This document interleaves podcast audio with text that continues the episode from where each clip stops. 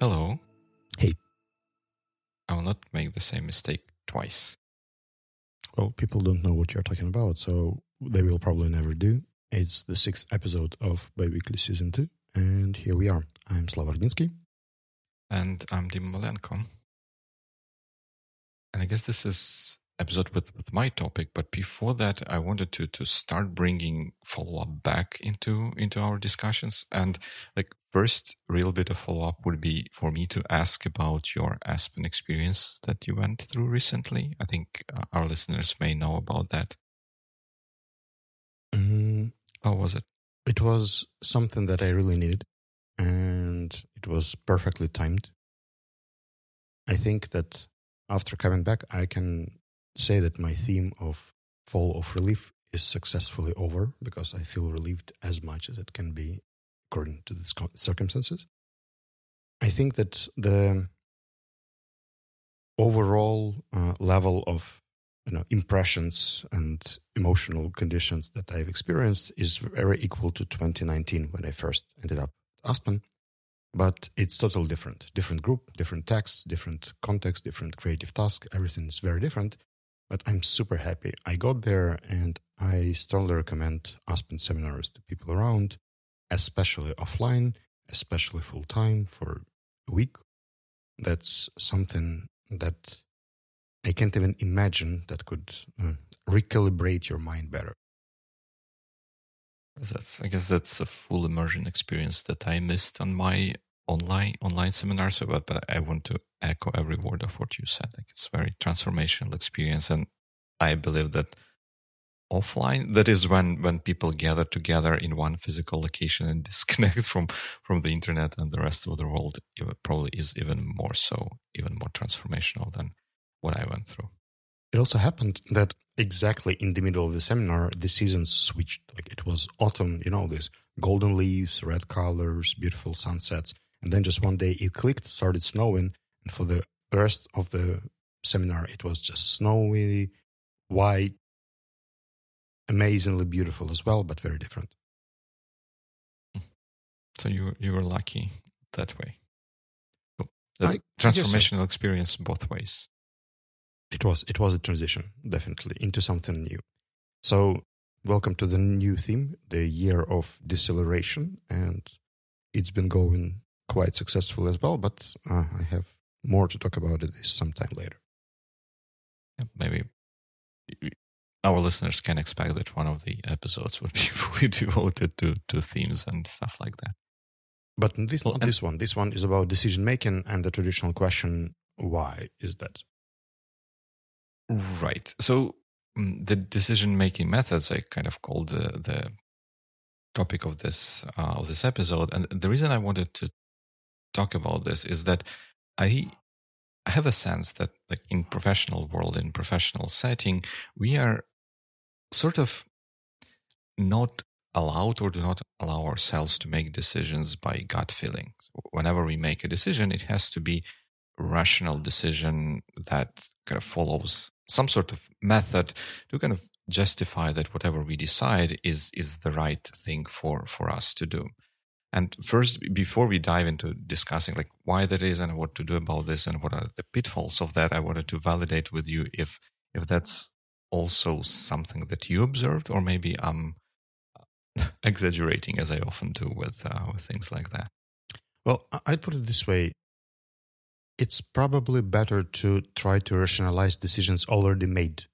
You could potentially make decisions based on your gut feelings or intuition, but when you have to communicate them to others and you would like people to follow, just explaining that it feels right is probably not the best way to engage people into something.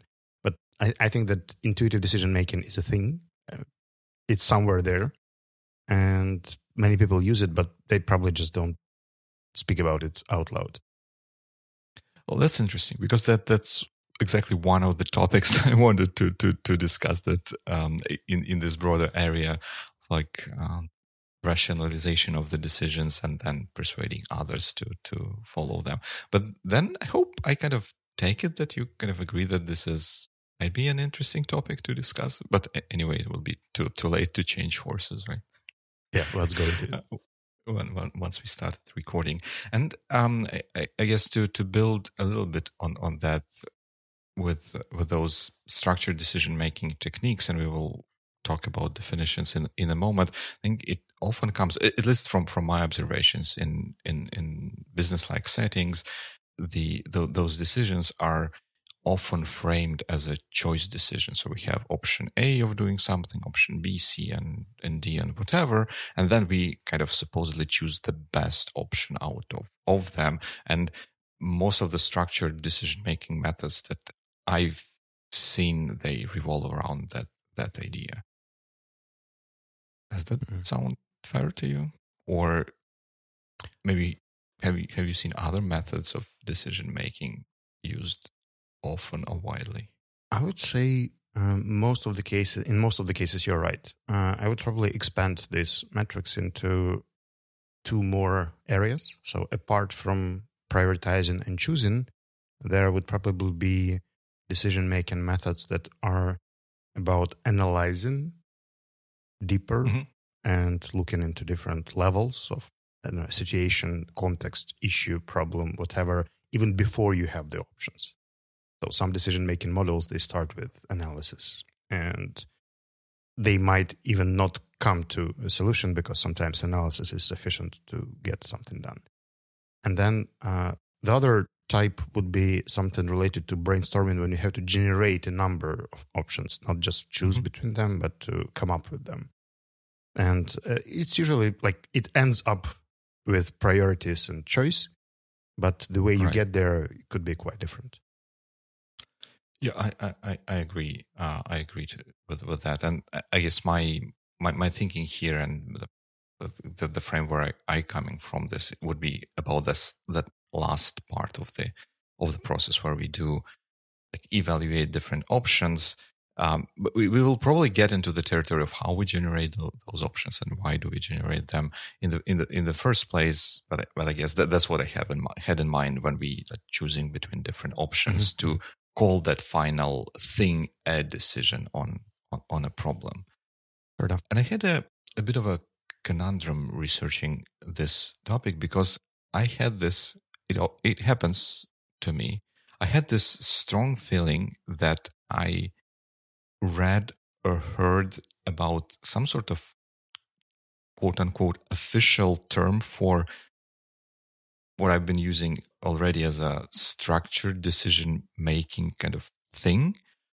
I was looking throughout the internet and I could not find the thing that could have sparked this feeling in me previously. But I'm, I'm fairly certain still to, to this day that in my early career, there was, I, I even like almost visualize a slide where it says like, this is usual decision making when someone sits and thinks and spits out a decision. And then there is supposedly structured decision making when you follow a process to to to evaluate um, alternatives and and find it. But I guess for for the purposes of this discussion, we will define structured decision making as a process where we define options and define criteria for evaluating those options. That we evaluate each option against against the criteria and by some sort of prioritization, we arrive at one single option, which we then call a decision for for, for the problem at hand.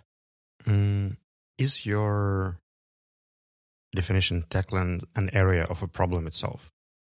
Like, would you go into digging into the issue, root cause analysis, and stuff, or we assume that this has been done and you understand the issue as good as you can, as well as you can?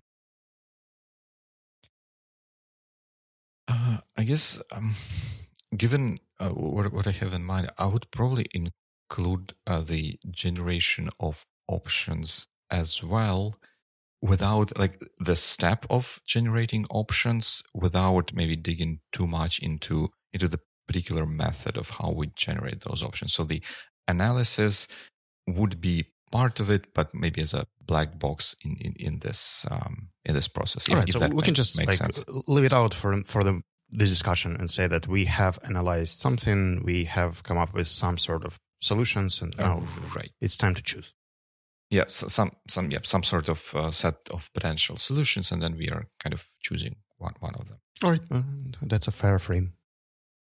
Uh, okay, uh, so then then I this section materials, but uh, with with links to to articles, maybe for, for people and for, for, maybe for us to, to look a bit a bit deeper. Like very traditional thing is the decision making matrix kind of thing, right? When uh, it's also described in Untools, the link will be in the in the in the show notes.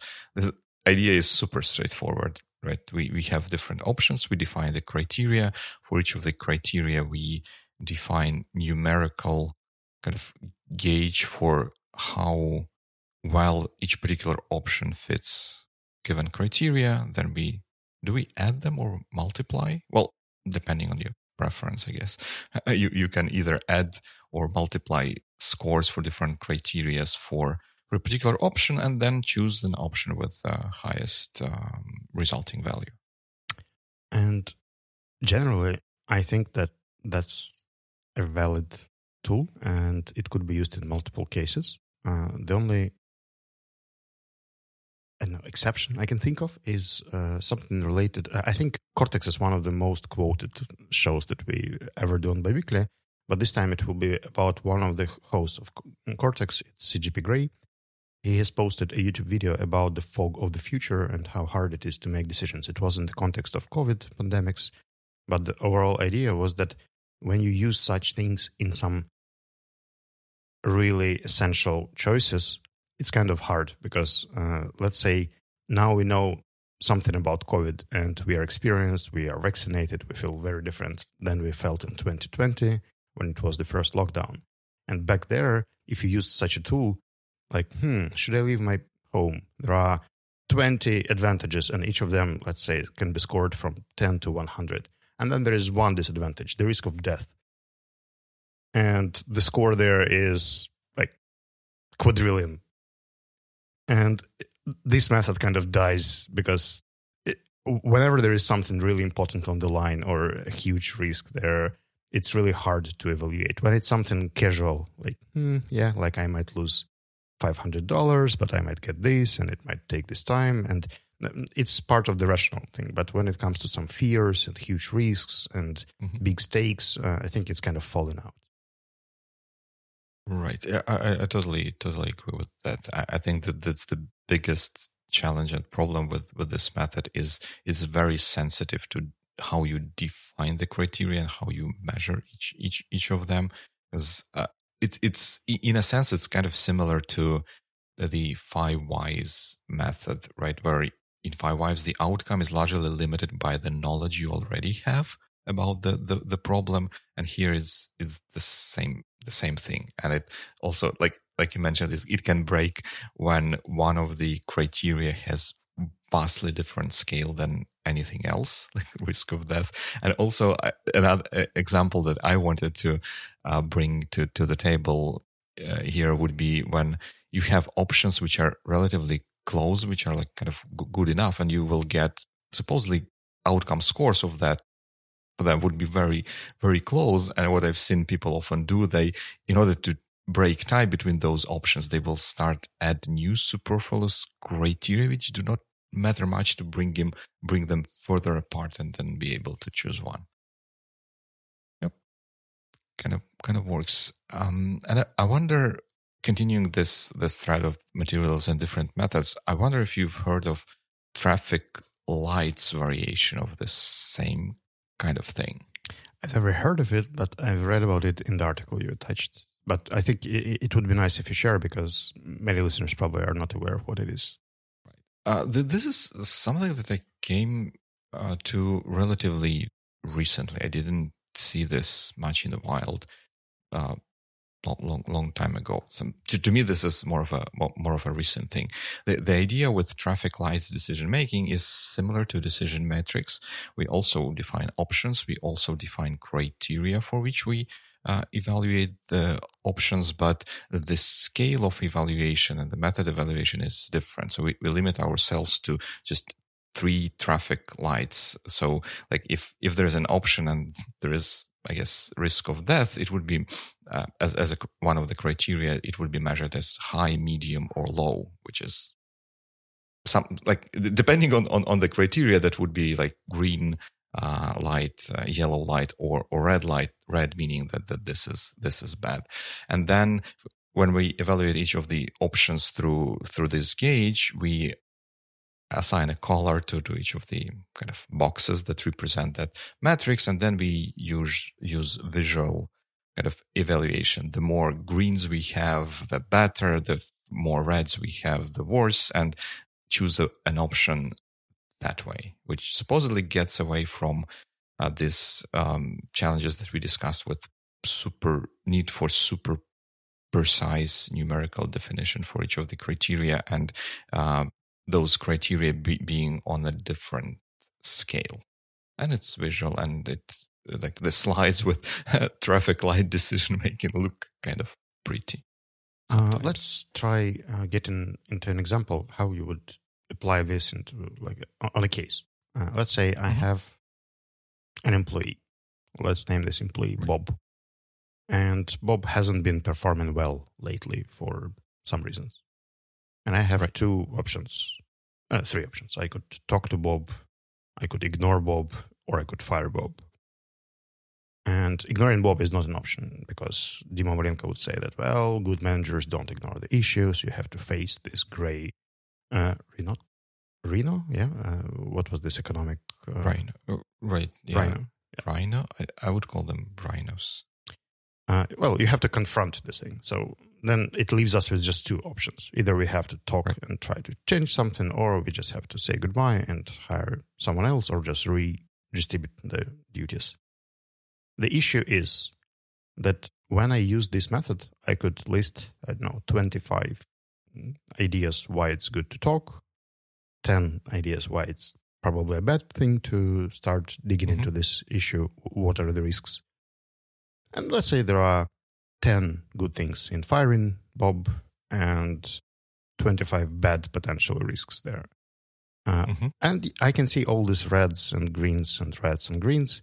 But there is one point specifically that concerns me the most that Bob is kind of a bottleneck, like uh, is a holder of specific knowledge that only Bob has, and it takes really a while to pass this knowledge to someone else. Like it would take half a year to transition mm-hmm. to move away from this. And technically, I have all these like pluses and minuses, greens, yellows, and reds, but one of them is still psychologically really, really important. And I believe that mm-hmm. the traffic light system doesn't give the value to the light. It just highlights the importance. Yeah, that's important, but it could be much more important than five greens on the other side. Mm, right, and and that's a, I think a very valid criticism for for this method, and I think this is where. In, in defense, I would say that its overall is less precise than the decision matrix that we just defined. So here, I think it would be acceptable to um, kind of give uh, one of the criteria just higher preference and, and saying some, something like any solution that has red on this on this criteria would not be acceptable at at all so uh, the, the, maybe but but I, I, agree that that when when one one thing dominates the rest of the of, of the discussion probably th- this method is should should not be used right if if it and um, that's the um, point like because outlaws. technically structural decision making is there to help you rationalize and analyze things and make things more rational yes. but most of these things are based on emotions it's a fear it's uh, anxiety it's some sort of i don't know shame mm. maybe usually these factors are powered by a strong emotion. Like, for instance, I'm afraid that my product will fall apart without Bob. It could be rational, it could be irrational, because, you know, then as practice shows, mm-hmm. whenever the person leaves, it turns out that it's not really such a bottleneck and this knowledge could be actually already distributed. I just never knew about that practice shows that when, whenever a team member leaves, most products do survive and most teams do move right. on and start right. working there. And it's usually a psychological or emotional attachment to a person, to this person's role, to relationships, to some other areas. And it could be a toxic relationship that actually irritates you a lot. That's why you come to this option of firing Bob at the first place.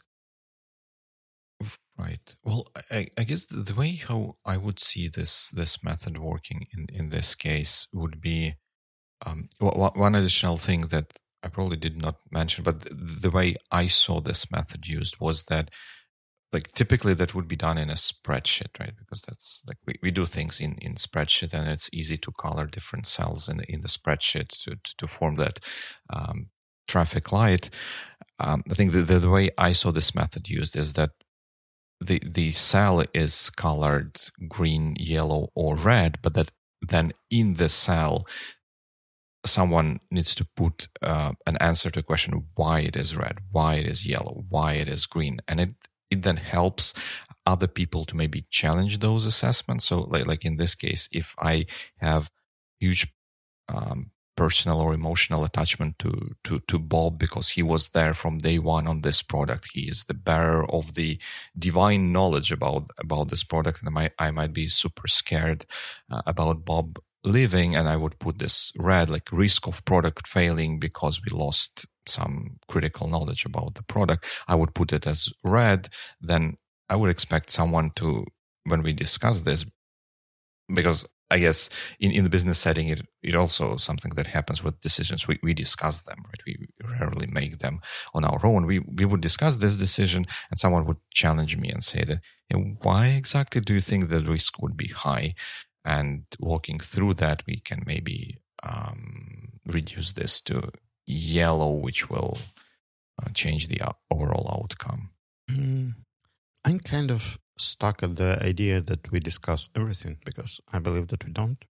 And we do discuss some things, especially mm. ones that are basically responsibility of like an entire group or related to the entire group. Let's say a major technological change or an important hire. Like mm-hmm. I, I could see how this is a group decision. However, I think it's usually manager's choice whether to fire someone or not, and quite rarely team actually gets super engaged. They can give their feedback, they could suggest some I don't know, potential ways out or alternatives or solutions to an issue, but usually it's manager's call whether the person stays or leaves. Right, but maybe I, I got a sense. I, I, I do agree with you that, that there are those those decisions. I, I guess the reason why I brought group here was that may, maybe in, in in setting like like this, I would kind of expect that if Bob is such a critical employee, there would be more than his manager who would be sensitive to this situation. Like, um, if we, we see a risk of product failing, maybe our marketing or sales teams uh, might be interested in that, and we can kind of bring them. And and they may, since Bob was there from day one, they or may know about Bob anyways, and can be surprised to see him leave and stuff like that. So we we would bring them in into into the conversation. You know what I feel tricky about is that actually a manager really needs some facilitation skills to have this discussion organized because I've seen so many meetings where people come up with very different solutions and very different opinions mm-hmm. about saying Bob. And the manager leaves the meeting with even more confusion because apart from the conflict that one had before the meeting, mm-hmm. there are even more points and more risks and more fears.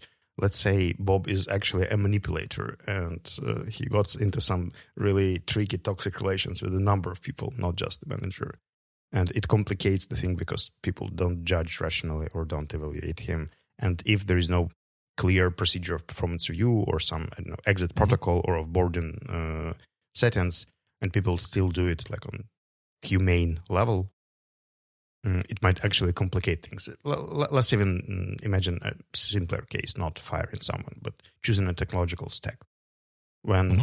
a tech lead knows the best solution. And I think we've discussed this some time ago in uh, the expert right. episode. And then people come with some of their ideas and try to influence this decision by suggesting something that is just out of place. And this discussion just takes up time and resources and energy of all the members. And if mm-hmm. there is no procedure, like how do we actually make this decision? Whose call is that? It can turn Mm. into a debate that will last forever and like hello to the United Nations organization and the Security Council and all the other forever debating uh, institutions there. That that that, that is actually a great great great point that you're bringing, right? The, the separation of the decision making quote unquote process from decision making authority and like who who's there to to make the the final the final call. And I think that, that that's that's a good question, but also I think that one does not preclude the the other. If let's say I'm a tech lead and I have full decision authority on um, like technological stack for the future project, I still would probably choose to employ one of this method to maybe communicate my decision better. And like even if people disagree with me, right? It's since the the authority for making the decision lies with me, I am to make that that call, but I may use this method to maybe solicit additional inputs or feedback for that decision to maybe reinforce it or maybe to uh, reevaluate or reapproach it, but also to communicate the decision making process to the rest of the of the team. You know, I think these are two different uh, scenarios that you're talking right now because when you would like to actually get some more input and you're doubtful about the decision, then the discussion is in order. Like, I can understand why you would get more opinions on Mhm. that, why you would think of alternatives. But when you know that you would like this to be done, and then you initiate a discussion, but you're not really ready to ch- choose something else because you know that this is an optimal option and you, you don't really want to waste your team's time, especially if somebody strongly disagrees. Yeah. And it's not just a civil talk, but somebody really cares about an alternative option. And we know that it's your authority to make a call. Mhm. And you decide actually at the end of the day what will be done. And then you just engage this person into a conversation, probably get some feedback that is very different from your position. And, and, and still say like, yeah, thank you for your opinions. Like, I really appreciate our talk, but we, we are doing this anyway. And that could be discouraging for both the, the manager and the person who was trying to get into this debate and lost. Hmm. So l- l- let's explore the the, deeper because I, f- I feel like I dis- disagree with you a, a, a little bit um, there, and uh, I guess I, I agree on the point that depending on the situation and stage of the decision making, bringing in the discussion might not be the best or the most productive thing. But I still see a scenario where even if I'm making that decision, I I need to kind of sell and explain that decision to to other people, and I guess what is the b- better way to do that other than explaining the decision making process? So I, I may maybe like announce that hey, this is the technology stack for the new product. This was the decision making process for why we arrived or why I arrived at that particular But that is um, not the discussion. That's the presentation. It's basically your explanation Right, of how right, decision was right, made. right, right. It's a bit different. Yes, yes, yes, yes. I, I think that, that that's that's the key thing. For the presentation, absolutely. Like, uh, but I, I just don't uh, equalize those with the discussion and the Mhm. group decision making. Like, I, do think that uh, a manager should really present and explain most important and crucial turns and changes and decisions and something that impacts the team. Mm, but depending on the algorithm, let's put it this way.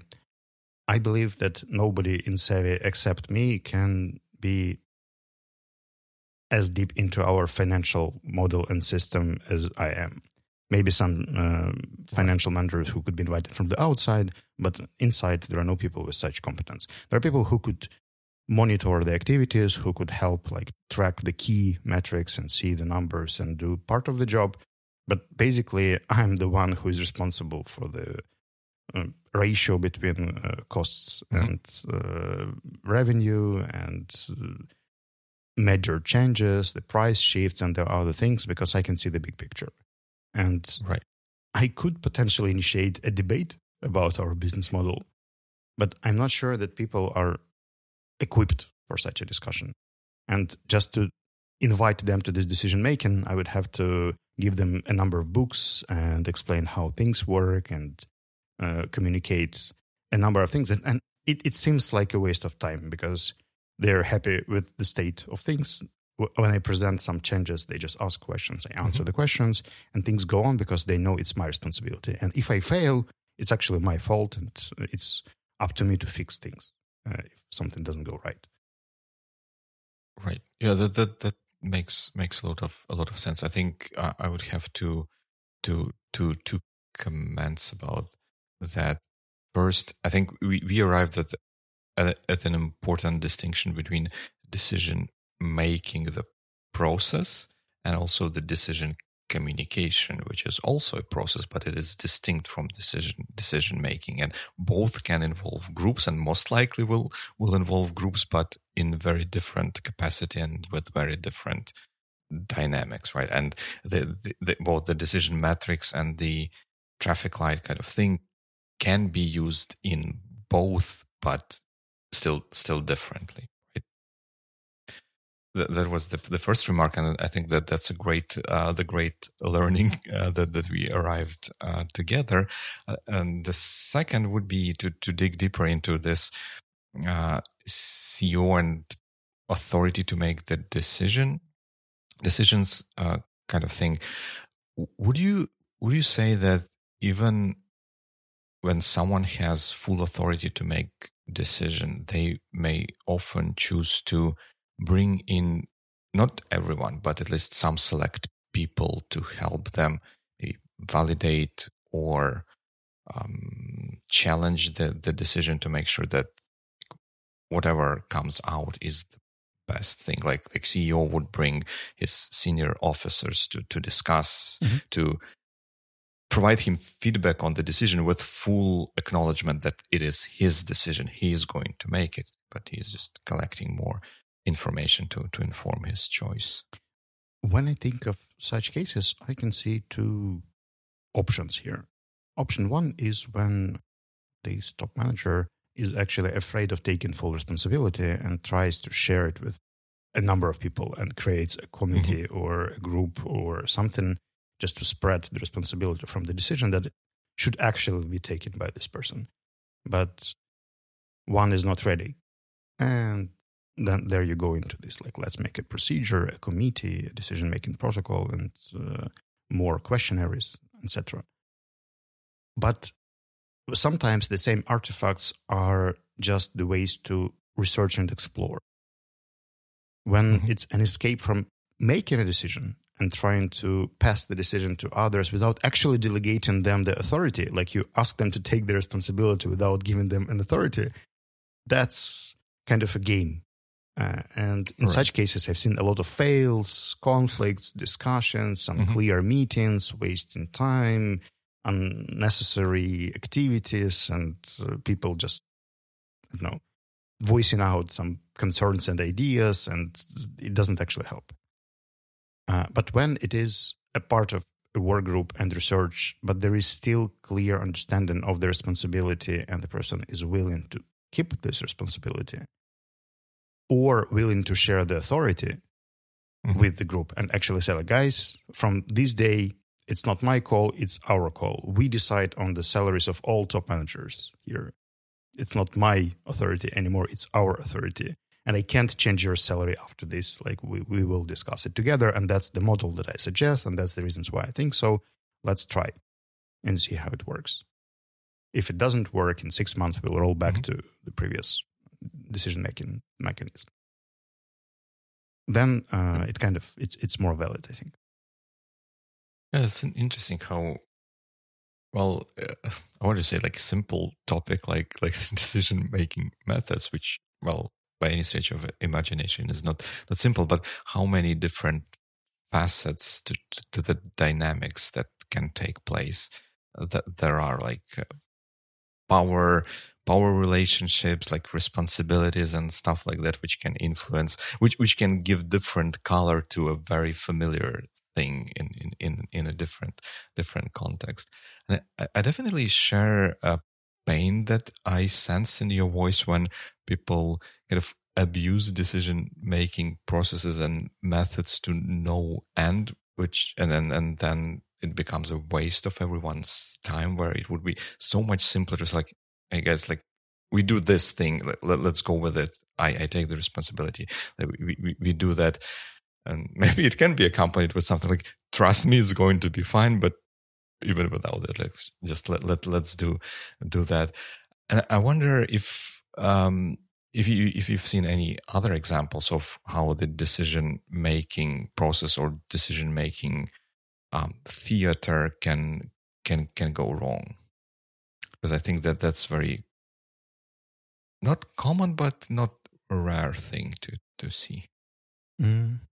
I'd say uh, that about six years ago, maybe five, I was looking into this holacracy uh, thing, and mm-hmm.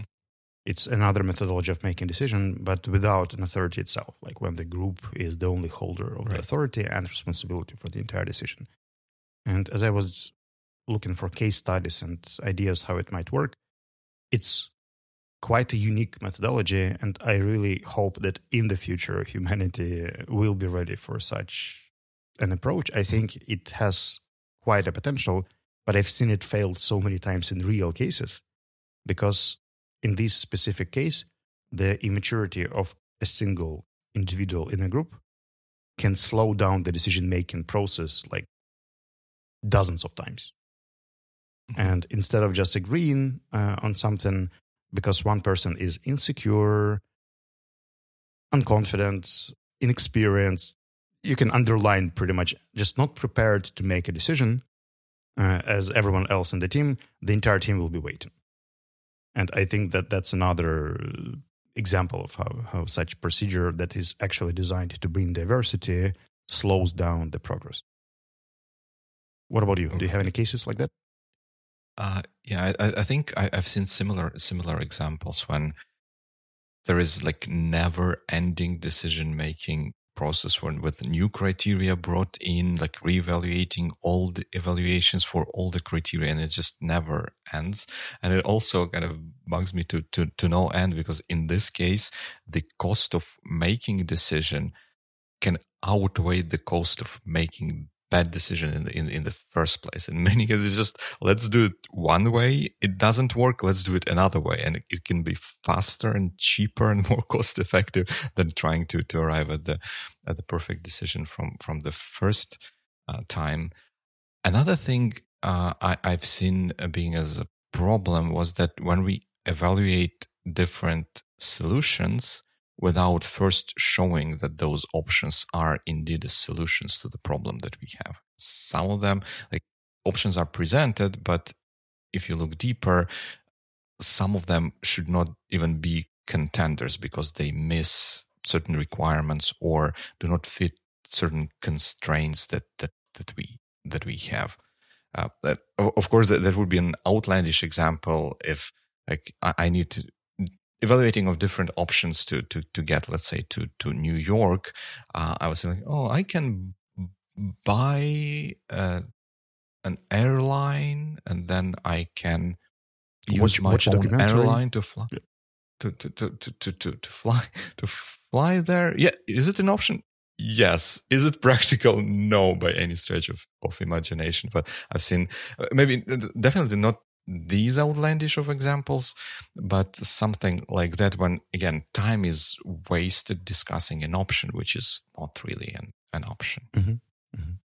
And uh, according to your first point, I just yesterday was listening to a speech uh, of I think it was chart director of Luxoft or Luxoft, uh, quite a mm-hmm. global uh, outsourcing corporation, and one of the ideas that pretty much the only idea that I got from that speech that sometimes in risk management, it's cheaper to let things happen than to calculate and mitigate the risk. Mm, let's put it this way if you're hiring, let's say, a COO, it might be cheaper to just give this person a probation month than to interview for a year with a group of top managers and just purely their time on the meetings and decision making and discussions and interviews could actually cost you more than trying six people just picked by an experienced HR uh, or hiring six people simultaneously and giving them some kind of probation but uh, the mechanism is so outdated that it actually wastes energy, time, and uh, the cost benefit analysis like just cries there. Same. Well, I, I, that definitely resonates with me because in, in my world, in a technical world, that, that can also be a thing where it, we can just do try one method of solving a problem and if it works then that's great. If it doesn't we can try another one with not too much cost overall. It, it doesn't work in every case of course but in quite a lot of cases this approach can yield a better result faster than super rigid decision making process there was one uh, case in my practice we were doing one of our first tries in consulting and we didn't have much experience. So I can totally buy why people wanted to check how we can handle this issue. Mm-hmm. But when I realized that, uh, let's say we were suggesting a service that would cost $2,000 and the mm-hmm. risk of failure would be $2,000 plus manager's time for supporting this initiative. So let's say $3,000. Right. It, it was not a huge thing. Let's say it's part of individual plan process. Like we would research, suggest something, try it, and roll it out. If it doesn't work, like cut it, 3000. But the idea there was that in order to launch it, we had to do so much time with uh, and so many activities with lawyers, CEO, top managers, stakeholders. I've calculated 12 meetings with some preparation, work, extra questions, emails, and stuff and I believe that if I can calculate roughly the time that this company mm-hmm. spent for making this decision, they could actually make three, just hire three different contractors with about the same costs and just then pick the best option that works for them. Right, right. right. Remember that, that, that reminds me of um, there was a service or something like that. service. It can be a simple web page where you can put the number of um, attendees on the meeting uh, together with their salaries and calculate the cost of a single meeting. Uh, that, that um, yeah, I, I, I think I also been in similar situations where this, we have five, six, eight people here discussing this for the for the even for the time we spend on the meeting we could do this thing like two times over or something like that. Mm-hmm. You know, I think one of uh, another interesting aspects in decision making is somehow related to setting goals. Uh, because whenever I see people who especially discuss the growth, let's say the sales plan, right, and in so many cases, the decision how much growth they should include for the next year is based on motivation and fearlessness of a single person who is suggesting this idea. And then everyone else is like, uh, I don't know, 40% next year plus. Mm, doesn't sound very comfortable to me. Well, I guess this, this can also be an example of asymmetric kind of dynamics because someone can get credit for setting aggressive goal for the next time, like like um, like C level executive or high, higher up manager. But since they are not really well, they they may be responsible, but maybe not not fully uh, for for achieving that goal. And in the end of the year, the not hitting that goal can be blamed on like markets or like individual sales team, this create very a bit of asymmetry that can. And that's what I can um, actually see right now because people tend to blame what people who just suggested something or chose something because the let's say the uh, on paper, yeah, the strategic setting mm-hmm. uh, and strategic goals should be somehow based on analytics.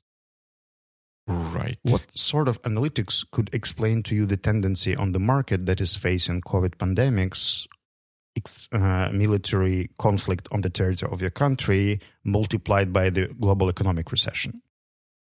Like, where is the expert who can actually come and say, well, your B2B Ukrainian educational business will probably work on this scale, or that that's the curve that is going to happen on the markets in the next six months? No one can actually predict such things.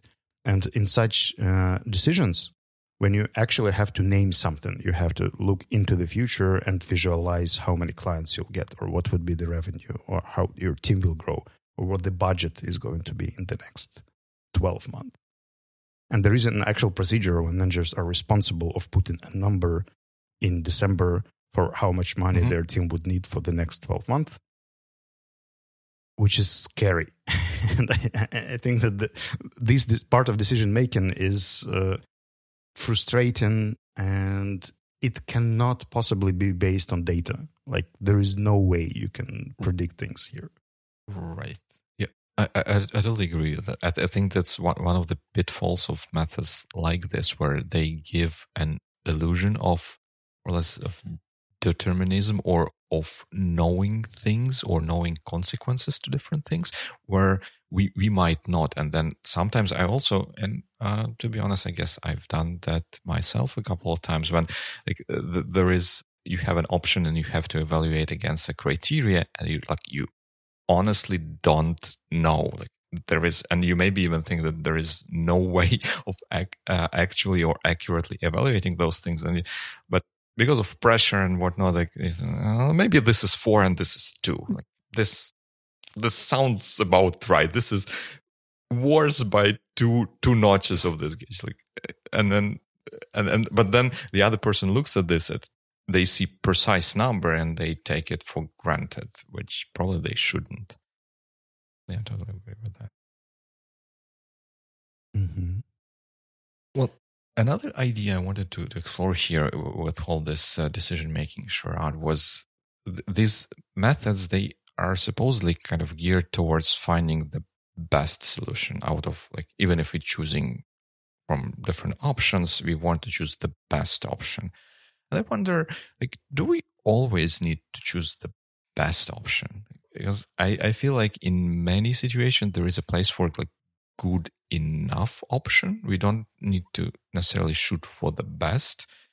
Whatever solves the problem, like the, the, the closes the gap that, that we have, can be probably like good enough and we can go with that without going whole nine yards of um, evaluating committees and metrics and calculations and, and stuff like that. Absolutely absolutely. And i think that's uh, just a casual daily decisions that we take. Uh, i can give you an example. Uh, my company has been using the crm system Bitrix and it's initially mm-hmm. designed by russian engineers so ideologically we've decided to switch and pretty much any other CRM system would fit our criteria. Like the, the, we use pretty simple way of just keeping the documentation on most clients, and the set our database is fifty companies, and we keep very basic info about uh, the clients there. So we just look at the costs; it's not extra high. So like, yeah, let's go for this, and uh, we don't need to run like deep research into 16 CRM systems and make a group because people will learn to use pretty much anything. Most IT products in CRM business are very similar visually. It's just mm-hmm. basically an Excel, but with a different UI. And th- th- there's not, not much there. So a solution is absolutely fine in, in such cases. And it's not a game changer. It's not something that would actually mm-hmm make huge impact on our business or change something. If it becomes one, then probably people will just change the criteria. If the criteria is very simple, like right SCRM. Yep, and and I also think that we kind of uh, un- underestimate maybe sometimes power of uh, this good enough, where we can save a lot of time, but just buying a thing or getting a thing as opposed to getting supposedly the best the best thing un, under the sun. I think that what people quite often confuse here is that they try to mm, be again quite futuristic about things like how long are we hmm. going to use it? Like will this crm last for the next 12 years of our business? I don't know. And you don't know. It works now. It probably will work in a year it it seems that the functionality is enough, but like who who knows what's going to happen? And in, in such cases, it's really hard to prioritize. Let's say you have a solution that is cheap and effective today, but will be, get, get more expensive. Let's say like Slack. You get into mm-hmm. Slack. Slack costs I don't know seven bucks or something along those lines per user, and your team is twenty people. Right you buy this solution now because it's fancy, it has the functionality, it does a lot of things, lots of integrations, lots of Right. fun. It's an industry standard and a number number of reasons. And the cost of this thing is one hundred twenty dollars a month, which is acceptable. Five years later, when your company is one hundred fifty people, this thing kind of gets more expensive, and maybe you start thinking, mm, the criteria changes here. Right.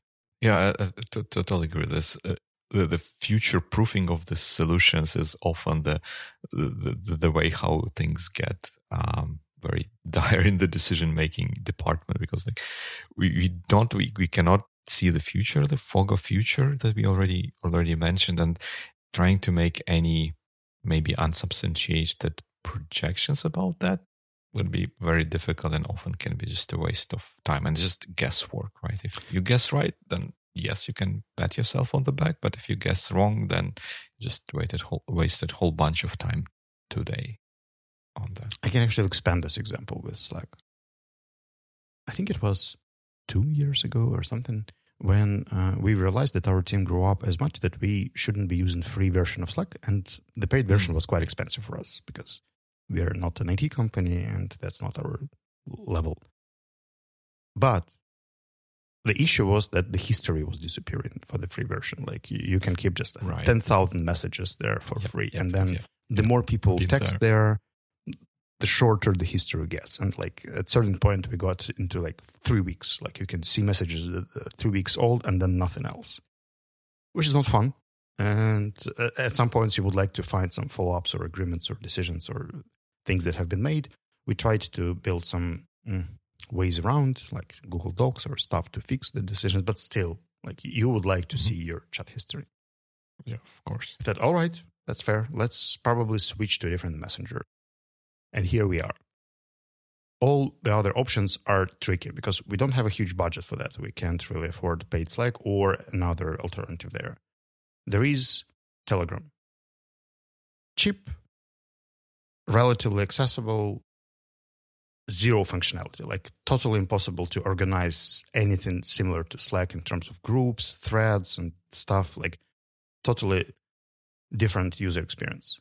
And Rocket Chat, uh, which is uh, open source solution, I believe, and we could just push it on Mhm. our server and use it. And their monetization system is for the number of push notifications.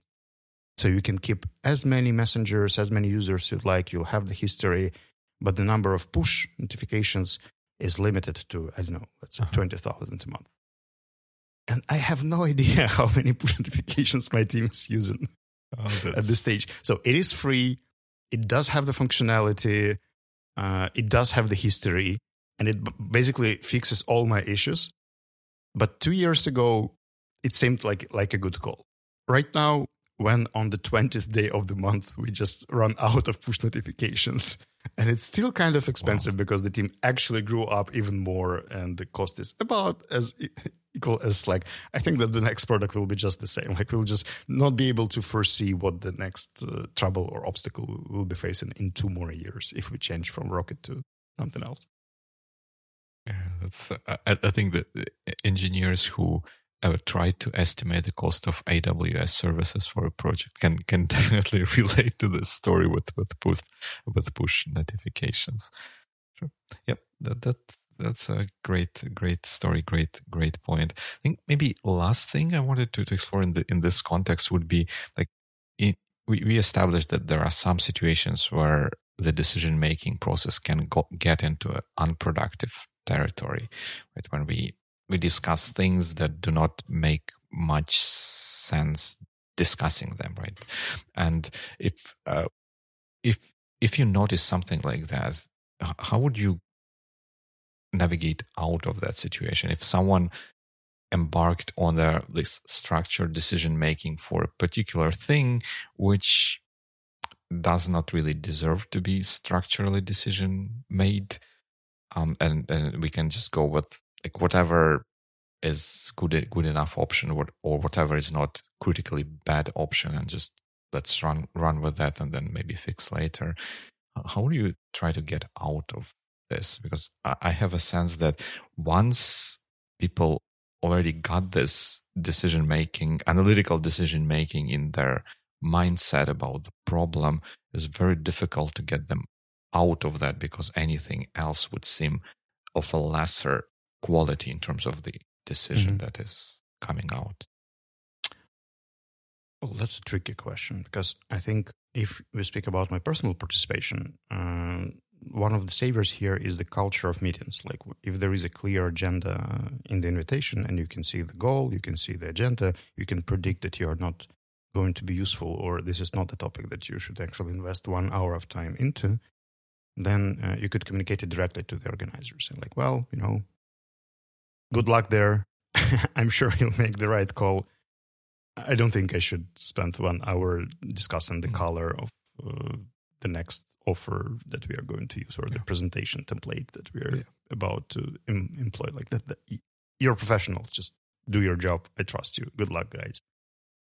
Uh, in some cases, when I understand that the person needs support there, and uh, there is a lot of hesitation and doubt, then maybe it's not about the decision itself, but supporting the manager as a retention mechanism. So to keep someone motivated and uh, give uh, some credit and share your thoughts, even if mm-hmm. it's not as valuable in terms of the decision itself. But I know, let's say the person is uh, panicking for some different reasons and using or implying this model, and such things just calm this person down. Then maybe it's actually worth doing it, mm-hmm. not uh, in terms of choosing the template, but supporting the manager and then saving time on hiring a new one when this one burns mm-hmm. out. So uh, if I see such implications, I could invest into counterproductive activity just to participate and support and help. So I think it does depend on the context. And uh, what do you do in such cases? Well, I, I think I, I think I probably would try to do similar to what you described. Like understand what exactly is going on. Is it about the decision, or maybe there is some other dynamic at play which kind of calls for this kind of process? But if it's truly about the we just given too too much attention or too, too much thought to to this particular decision we can do it uh, later i think the the method i tend to use would be to wrap up the current discussion as quickly as possible just to prevent further waste of time and then reframe like ding ding like, talking about framing like for, for the next discussion reframe this maybe as a not a discussion of choosing one of the options doing the structured decision making but have someone prepare a very more more detailed proposal for just one this is a solution for that and then frame the discussion around would you be against that and if someone if anyone, no one has any strong feelings about that, and they say, yeah, yeah, that that probably should work. We can go with with that. So I try to maybe move it out of territory of choosing the option, choosing between options into a territory of approving one good enough option and confirming that people don't have any red flags about a particular thing. Mm-hmm. It's not it does not always work. It's not always easy, but that some sometimes I had uh, success with this kind of thing. Uh, I think one of my colleagues names such meetings as supervision meetings when you're just supervising the decision. Like that, that's what I did. That's where the were the options. That's what I chose. Does it seem mm. solid and rational to you? Like, is is it a good thing to do from your perspective? And I've also heard uh, such a term as validation a decision. So we meet to validate a decision to check if it's it's to make a sanity check to uh, whether something right. will work. Yeah, that's a good word. Yep. Instead of choosing the decision, do a sanity check on a sort of a proposal. Cool. Good. Good stuff. Good stuff. I think that that's all I have on this topic. Do you have any any last minute maybe words of wisdom or anything that we should have touched, but we didn't. I'll just ask you a few more questions if you don't mind. Yeah, sure. Let's go for it. If you come up with, I don't know, a difficult creative choice, let's say that uh, you, you're a photo project and you have a number of pictures mm-hmm. that you can choose. Mm, and you would, you, you would have to submit one to an exhibition or to somewhere, I know, an auction. Right. Yep. And the way I know something about you. Picking such things can be challenging. because there are so many criteria and the, the, there are so Right. many pros and cons for each of the options that the, the variety of such things can be just mind blowing. Mm, what Right. actually helps you to focus when you have like I know a huge photo base of one terabyte of amazing photos and you would have to pick one to submit for a contest? Well, um, in in this particular context, and it is a tricky tricky question in this context. I guess I would try to do two things, or to to think about two things here, and I already forgot about one of them. Um, one would be that again, like try to, to, to focus on, on good enough, right? Uh, people who are going to see my pictures in that context, uh, contest or whatever it is, do not have a benefit or the curse of seeing all hundred thousands of other pictures that I have. So if, and they, they will not judge that the, the picture that I submit as being the best picture of those 11,000 or whatnot. It just needs to be good, solid, solid picture that people can, can like. So I try, I would try to employ this thinking to kind of get out of analysis paralysis by analysis and trying to, to find the very, very, very, very best picture. Just, just start finding uh, good, good enough uh, things. And also one one thing that that was the first thing and the second thing which kind of often helps me get out of this situation is some sort of time boxing with with contest and, or auction that there is there would be naturally some sort sort of time boxing but even but if choosing a picture for a week some- that sounds like something mind blowing. no but but saying uh, maybe not for a week but saying that hey i i have to have a picture chosen by monday or by end of weekend or something like Mhm. like that and this again forces th- this would be to force at least myself me out of trying to find the very best one just try to find solid good enough All right, all right.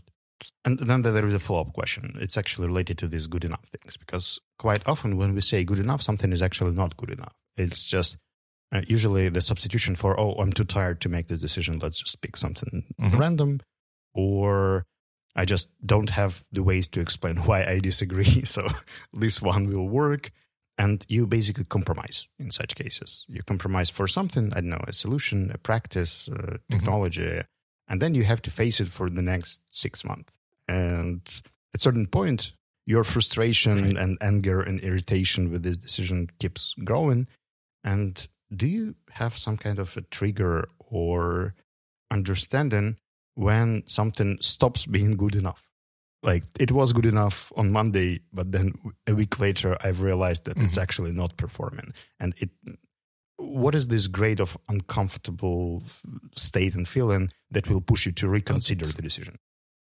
That's uh, that's a, that's a great question. I think that the technique I'm using, not precisely in this situation, but in, in other situations as well, but also for for for th- this kind of scenario where things start trickling in and then can they can cross a threshold at some point. I think I, I use the power uh, the, the the the rule or the method of three, so that when when things happen once, I just dis well I I note it, but do not do anything. I discard it as a just an accident. When when the thing happens the second time, take a closer look at this. Like, hey, why, why did, did it happen? Maybe do something small about this, but not not something big. But when something happens the third time, this would be the time that when I will start thinking seriously about like what's going on, what needs to be what needs to be changed. So I, I use this in a context like to, to decide whether to automate certain thing. If I do if I did it once, I'll do it manually. When I do it like twice, I'll maybe I'll do it manually again, but I will document the steps. When I do it third time, I would think, all right, let's let's consider automating this thing. And and similar with with the decision. So if I like something happened that rings a bell that hey, maybe that decision is now outdated or not as effective. Hmm, let let's put Mhm. a note to that. But then when it happens like three times I would start reconsidering that. You know, that's quite interesting. I think I, I would employ such uh, methodology. I've never used it, but it seems really.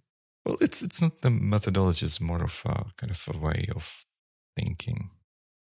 I think you underestimate kind of something you just described because, in fact, that's quite an indicator and uh, a support tool for decision making as well.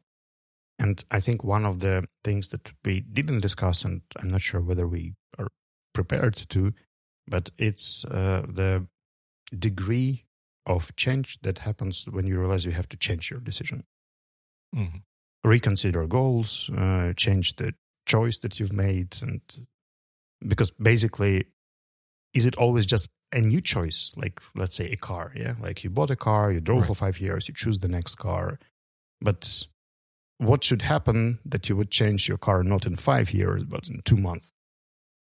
Uh, is there something that, uh, and it means, uh, especially in work context, about people, yeah, like you hire a person, and then like how long do you actually stay with this person, even seeing that something is going wrong or something is not going according to your expectations, your choice was not right. Right.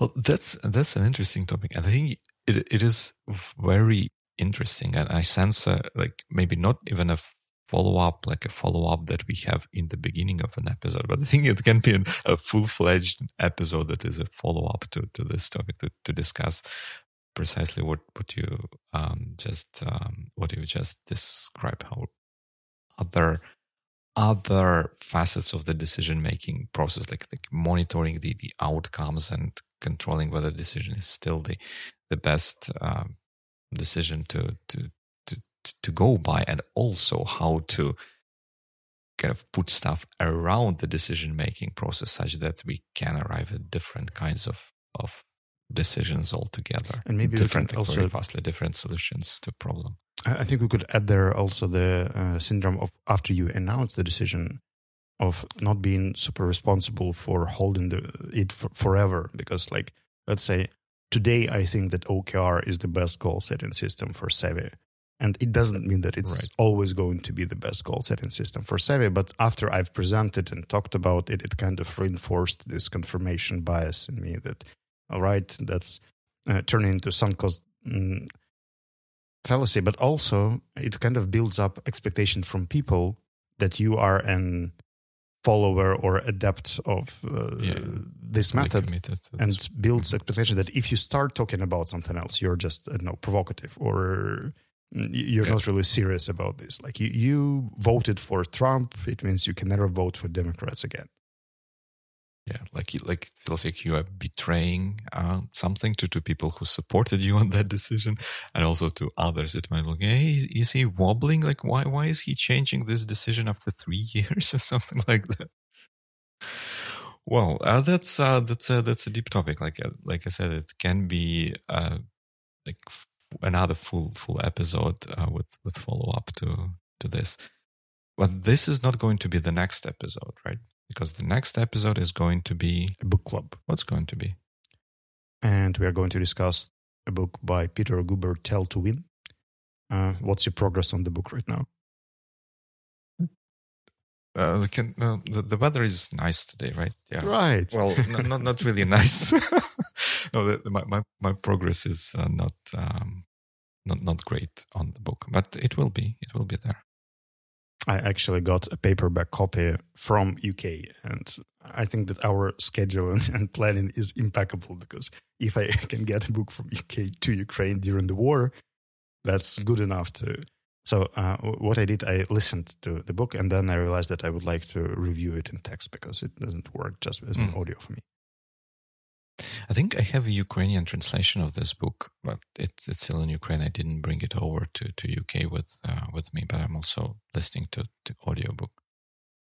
Well, I'm curious because storytelling has been around me for quite a while, and I have a lot of side stories that I'll try not to tell while discussing the book. All right, uh, we'll see how we can manage that.